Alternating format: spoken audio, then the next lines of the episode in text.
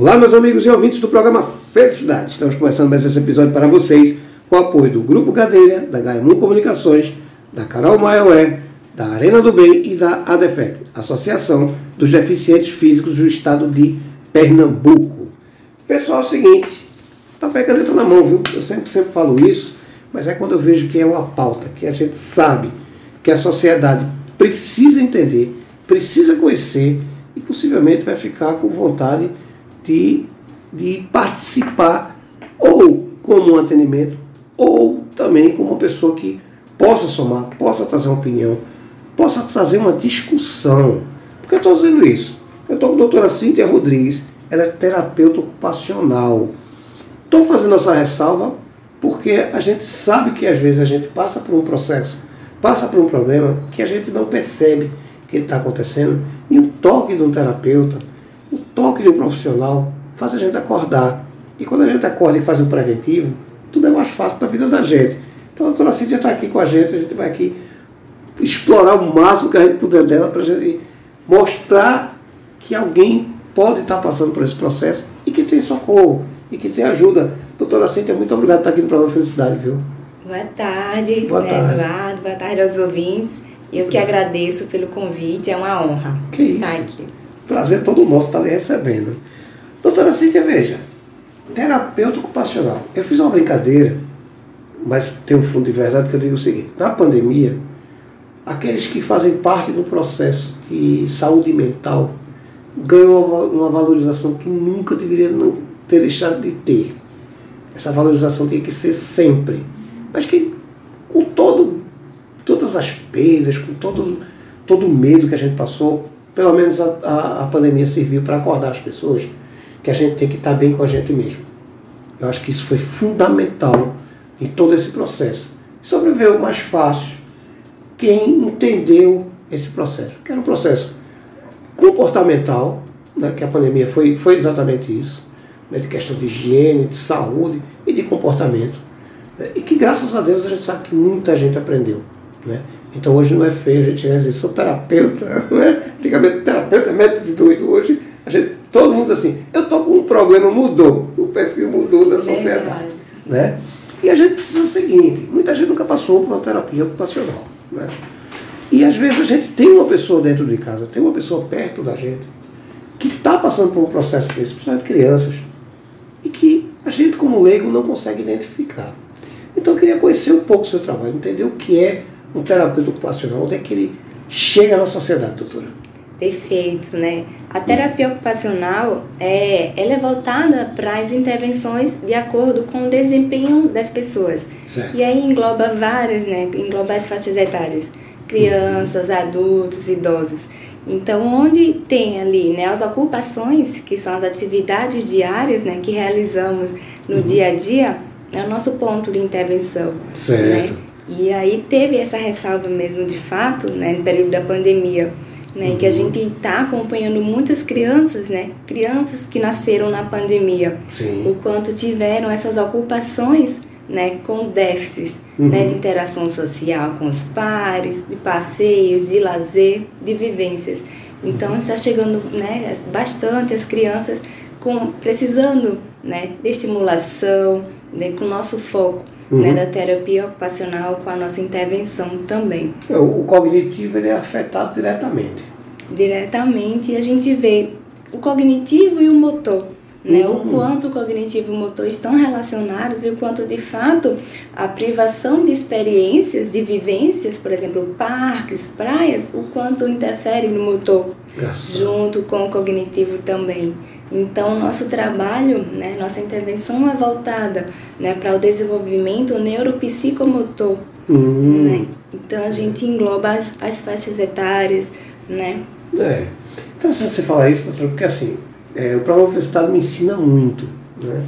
E um dia, conversando sobre essa questão de comportamento, me disseram o seguinte: também pode se identificar no adulto, né, que, que passou batido ali na infância, mas que um adulto se identifica. É possível também a identificação no idoso. Sim, sim, sim, de fato, né? E a gente vê como hoje chega no consultório adultos, né? é, jovens pontuando. Na minha infância não era o diagnóstico não era feito como hoje tem essa facilidade e hoje eu sinto os déficits na minha, na minha área de desempenho, no meu trabalho, na minha faculdade, esses déficits. Então uhum. chega até nós, de fato, né, para a gente estar tá nessa intervenção, de fato, para a gente organizar, para a gente fazer essa análise da atividade, uhum. né, o que de fato, né, quais são as áreas que estão com déficits, para a gente intervir de fato nesse contexto e o nosso foco é voltado para o quê? Para autonomia, para uma qualidade de vida. Né? A gente trabalha com foco nas adaptações do contexto, adaptações de imobiliários, de recursos, e aí engloba também, de fato, idosos, né? E a uhum. gente vê o quanto vem interferindo essas atividades também em casa. Ah, tô com um idoso aqui em casa, como é que a gente poderia fazer para favorecer uma independência dentro de casa? Né? A gente tem nesse esse viés das uhum. adaptações de mobiliário, que é o que a gente quer de fato, sim, sim. né? Essa independência no contexto que está inserido, uhum. em escola, em casa, no trabalho, no lazer, uhum. enfim. Olha, doutora, vou com a senhora, eu sinto muita falta ainda do entendimento da sociedade e também das instituições. Né? A gente sabe que cresceu muito, graças a Deus, a gente sabe que leis foram criadas e que é, é, a gente hoje tem um respaldo bom, mas ainda é, é muito pouca. A informação para a sociedade ainda é muito pouca. Né? Eu, eu acho que a gente tinha que ter mais projetos, a gente tinha que ter mais propaganda. Eu acho que a gente ainda tem muito pouco, porque a gente sabe que não é uma demanda pequena. O número da sociedade, se a gente for botar em números, é assustador. Tem pessoas que nem percebem que, que tem esse, esse tipo de déficit, esse tipo de, de eu, eu, eu falaria até assim, desse tipo de atendimento diferenciado que ele deveria ter. Tem gente que não sabe que tem. Isso é fato. A gente vê isso em faculdade. Agora, veja, existia um preconceito. Até um tempo atrás, quando se falava, ah, essa pessoa pode ter um comportamento. Existia um preconceito que hoje, com a pandemia, a gente sabe que não aconteceu, que ele acabou. Mas mesmo assim, muita gente nunca passou por uma terapia ocupacional. Né? E muita gente, se você chegar e dizer, rapaz, vai para terapia, muita gente está me chamando de louco, né? Tem sempre aquela, aquela reação. A minha pergunta é a seguinte, doutor. Primeiro, qual é o momento, assim? Qual é o gatilho que dispara para dizer assim, ou é o momento de eu ir, ou é o momento de eu indicar alguém para ir? Primeiro, se existe esse momento. E depois o seguinte, sentei lá na frente da doutora Cintia, o que é que eu vou encontrar? Isso, perfeito, né? A nossa intervenção é voltada para onde há déficits nas ocupações, né? Então, as ocupações são o quê? São atividades que a gente realiza no cotidiano. E o campo da terapia ocupacional é imenso. Né? A gente atua na área escolar, a gente atua na área de saúde mental, a gente atua na reabilitação física. Então, a gente tem um, um, um gancho enorme de, de atuação, um campo enorme de atuação. E a gente vê exatamente desse fato, né? Em que momento eu procuro a terapia ocupacional? Uhum. Então a gente diz a terapia ocupacional está sendo reconhecida e valorizada agora. Isso. É uma profissão nova, né? Uma profissão da área da saúde que a, que a sociedade está começando a conhecer e a valorizar. Uhum. Hoje está sendo muito, muito importante de chegar nos espaços. Ah, não, eu conheço, eu sei o que é terapia ocupacional. Que até um tempo atrás o que Isso. é? O que faz? O que uhum. você faz?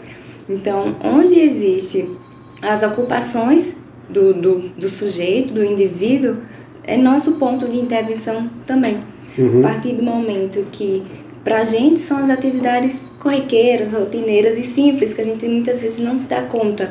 Por exemplo, pentear um cabelo, tomar um banho, vestir uma roupa. São atividades que a gente realiza diariamente e passa. Ah, atividade simples. Uhum. Mas tem pacientes que em algum momento da vida possam ter né, é, essa condição de saúde prejudicada. Sim, sim. E aí é onde a gente entra, né, na reabilitação física, por exemplo, de alterações neurológicas, acidentes, que, que gera uma condição, um déficit nessa condição de saúde, a gente intervém, uhum. né, pra, promovendo uma qualidade de vida, autonomia, e nesse processo a gente atua desde a prevenção né? O tratamento e a reabilitação.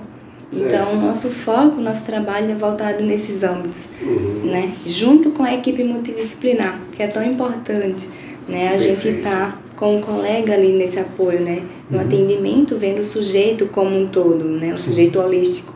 Então, é, a gente, a, a terapia ocupacional, de fato, é uma profissão voltada né, da área de saúde, certo. com essas diversas áreas, e voltada para onde a alteração, onde precisa de, de um suporte nas ocupações do sujeito, nas uhum. ocupações do paciente, do indivíduo no dia a dia. Uhum. É, é eliminando limitações. Isso. É? Limitações, coisa... barreiras. Isso. Você falou uma coisa que me deixou muito feliz. Você falou em prevenção.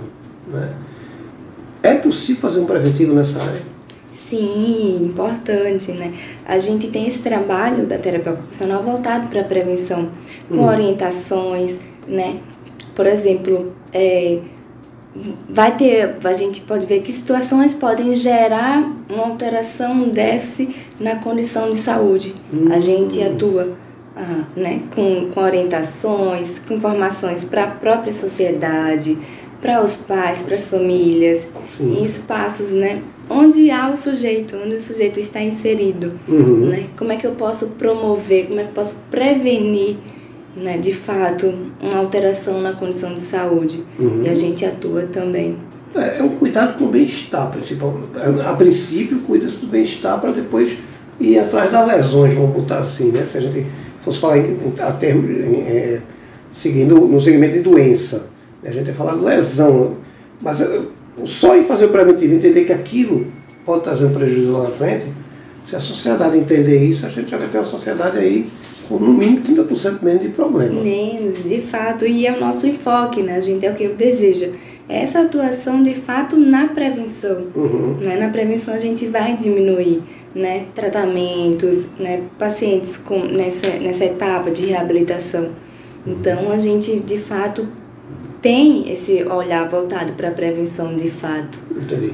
Doutora, eu faço uma pergunta aqui, mas é puxando a orelha quem está nos ouvindo. Que acho que é muito importante quando tem um profissional aqui na minha frente, a gente enfatizar isso.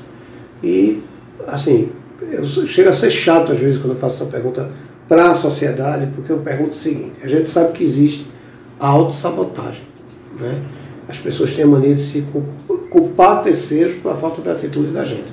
E a gente sabe que todo e qualquer tratamento, apesar de ter um profissional capacitado, feito a senhora está ali para atender a pessoa, a gente sabe que não é a senhora só. É um time e também o paciente. Eu, eu puxo a orelha de quem está nos ouvindo aqui justamente o seguinte. O, o profissional que está ali é competente, ele está aqui no programa para trazer uma solução para você, mas não depende somente dele. Tem todo o sistema, mas tem o paciente também nesse processo. A autossabotagem, para mim, é, é a maior pobreza que o cidadão pode ter. Né? Verdade. Aí por isso que eu lhe pergunto o seguinte: vou levar uma pessoa minha, eu vou para ser atendido doutora Cíntia. Né? A partir daquele momento que eu atendo, que a senhora me atende, o que é que eu tenho que passar a pensar? O que é que eu não posso mais fazer de jeito nenhum para depois eu dizer assim, ah, isso aqui eu poderia ter feito desse outro jeito? Não. O que é que eu tenho que pensar a partir da hora que eu fui para o atendimento com a senhora? Isso. O, a gente tem o paciente e a família como corresponsabilizador né, daquele tratamento, né? Corresponsável. Então, a gente tá, a gente tem esse tratamento e voltado com enfoque centrado no paciente, centrado na família, que chega e a gente sempre traz, né? A importância da parceria, uhum. né? É, por exemplo, com crianças, que é um dos pontos da minha atuação, atuo na área da pediatria, o quanto é importante ter a colaboração com família, com a equipe multidisciplinar, com a escola, que são os contextos importantes onde aquele meu paciente está inserido, uhum. né? Que de fato tem a terapia ocupacional, mas a gente precisa ver além, a gente vê o sujeito, vê o paciente além, com outras demandas. Né? Então, nosso objetivo é a independência, a autonomia, né? extra, extra consultório. Sim. Né? Então, quando a gente tem essa parceria com, com o próprio paciente, com as famílias, com os diversos setores, a gente vê o quanto flui, o quanto é mais rápido a evolução, uhum. o tratamento. E quando a gente volta é, com os nossos objetivos, né, que são centrados no paciente, quando ele se pontua como sou responsável também pelo meu tratamento, Sim. é muito importante. Se torna gostoso, é, é uma evolução. Sim, e quando sim. opa, tô evoluindo também. Fica né? mais leve. Fica mais leve. É, a senhora falou, a senhora trabalha mais com a parte infantil, né? A gente sabe que um diagnóstico desse não é confortável. A gente sabe que os pais que recebem um diagnóstico desse, seja ele o menor que seja, o mais simples que seja, não é confortável. A gente sabe que é por isso que é terapêutico. Né? A gente sabe que não é só aquele ser que está ali que, tem, que vai passar por intervenção, e sim todo, todo, tudo, todos que envolvem ali, família, amigos. E o diagnóstico não é muito bom, não é, não é confortável, seria a palavra que eu acho que é mais adequada no momento, para não dizer que seria ruim, não seria confortável. Né? E a gente sabe que tem muita gente que tem medo desse, desse diagnóstico. Mas eu vou dar uma opinião minha, tá certo? E eu queria que a senhora me corrigisse se eu estivesse errado, claro. Apesar de todo o medo, eu acho que um diagnóstico preciso e é, cedo se evita um problema sério. Aí a minha pergunta é, qual era o conselho que a senhora dava à pessoa que está nos ouvindo agora, que acha que aquela pessoa que seja dependente de uma criança possa estar tá tendo um problema Possa, porque sinaliza, né? geralmente sinaliza.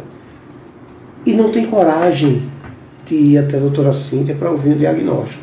Qual conselho que a senhora dá a essa mãe, esse pai, esse tutor, gestor, seja quem for? É um processo que a gente depara e a gente lida junto com as famílias, né? O processo de receber o diagnóstico de um filho. Doloroso. Né? Doloroso, né? É um luto. Uhum. Né?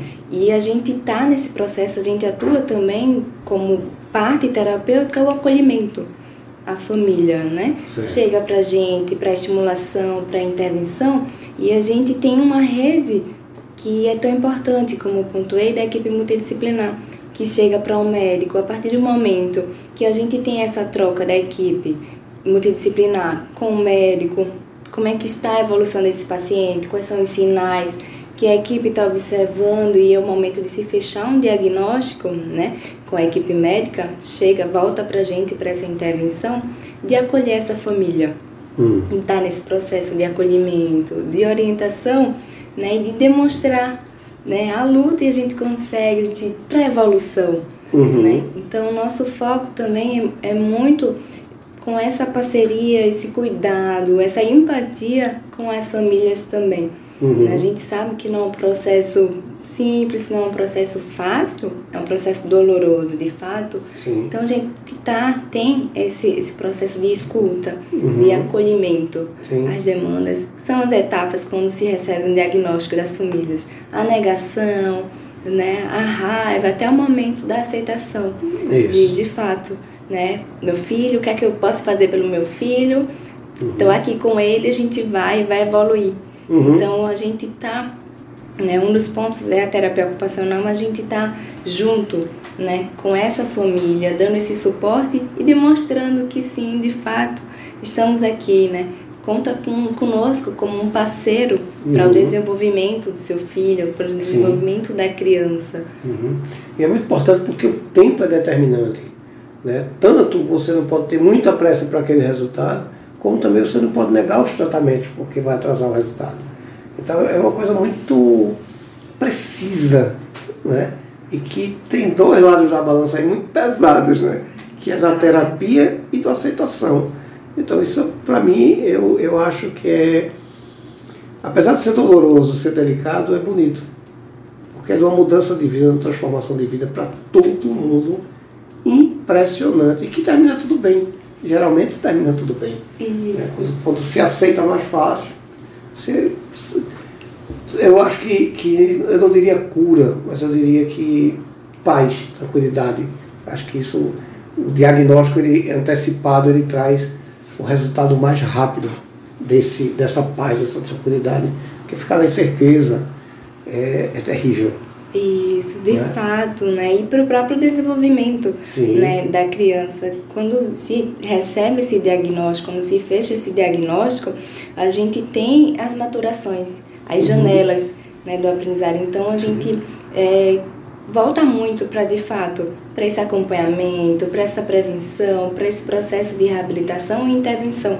Uhum. Como tem, a gente enfoca na intervenção precoce.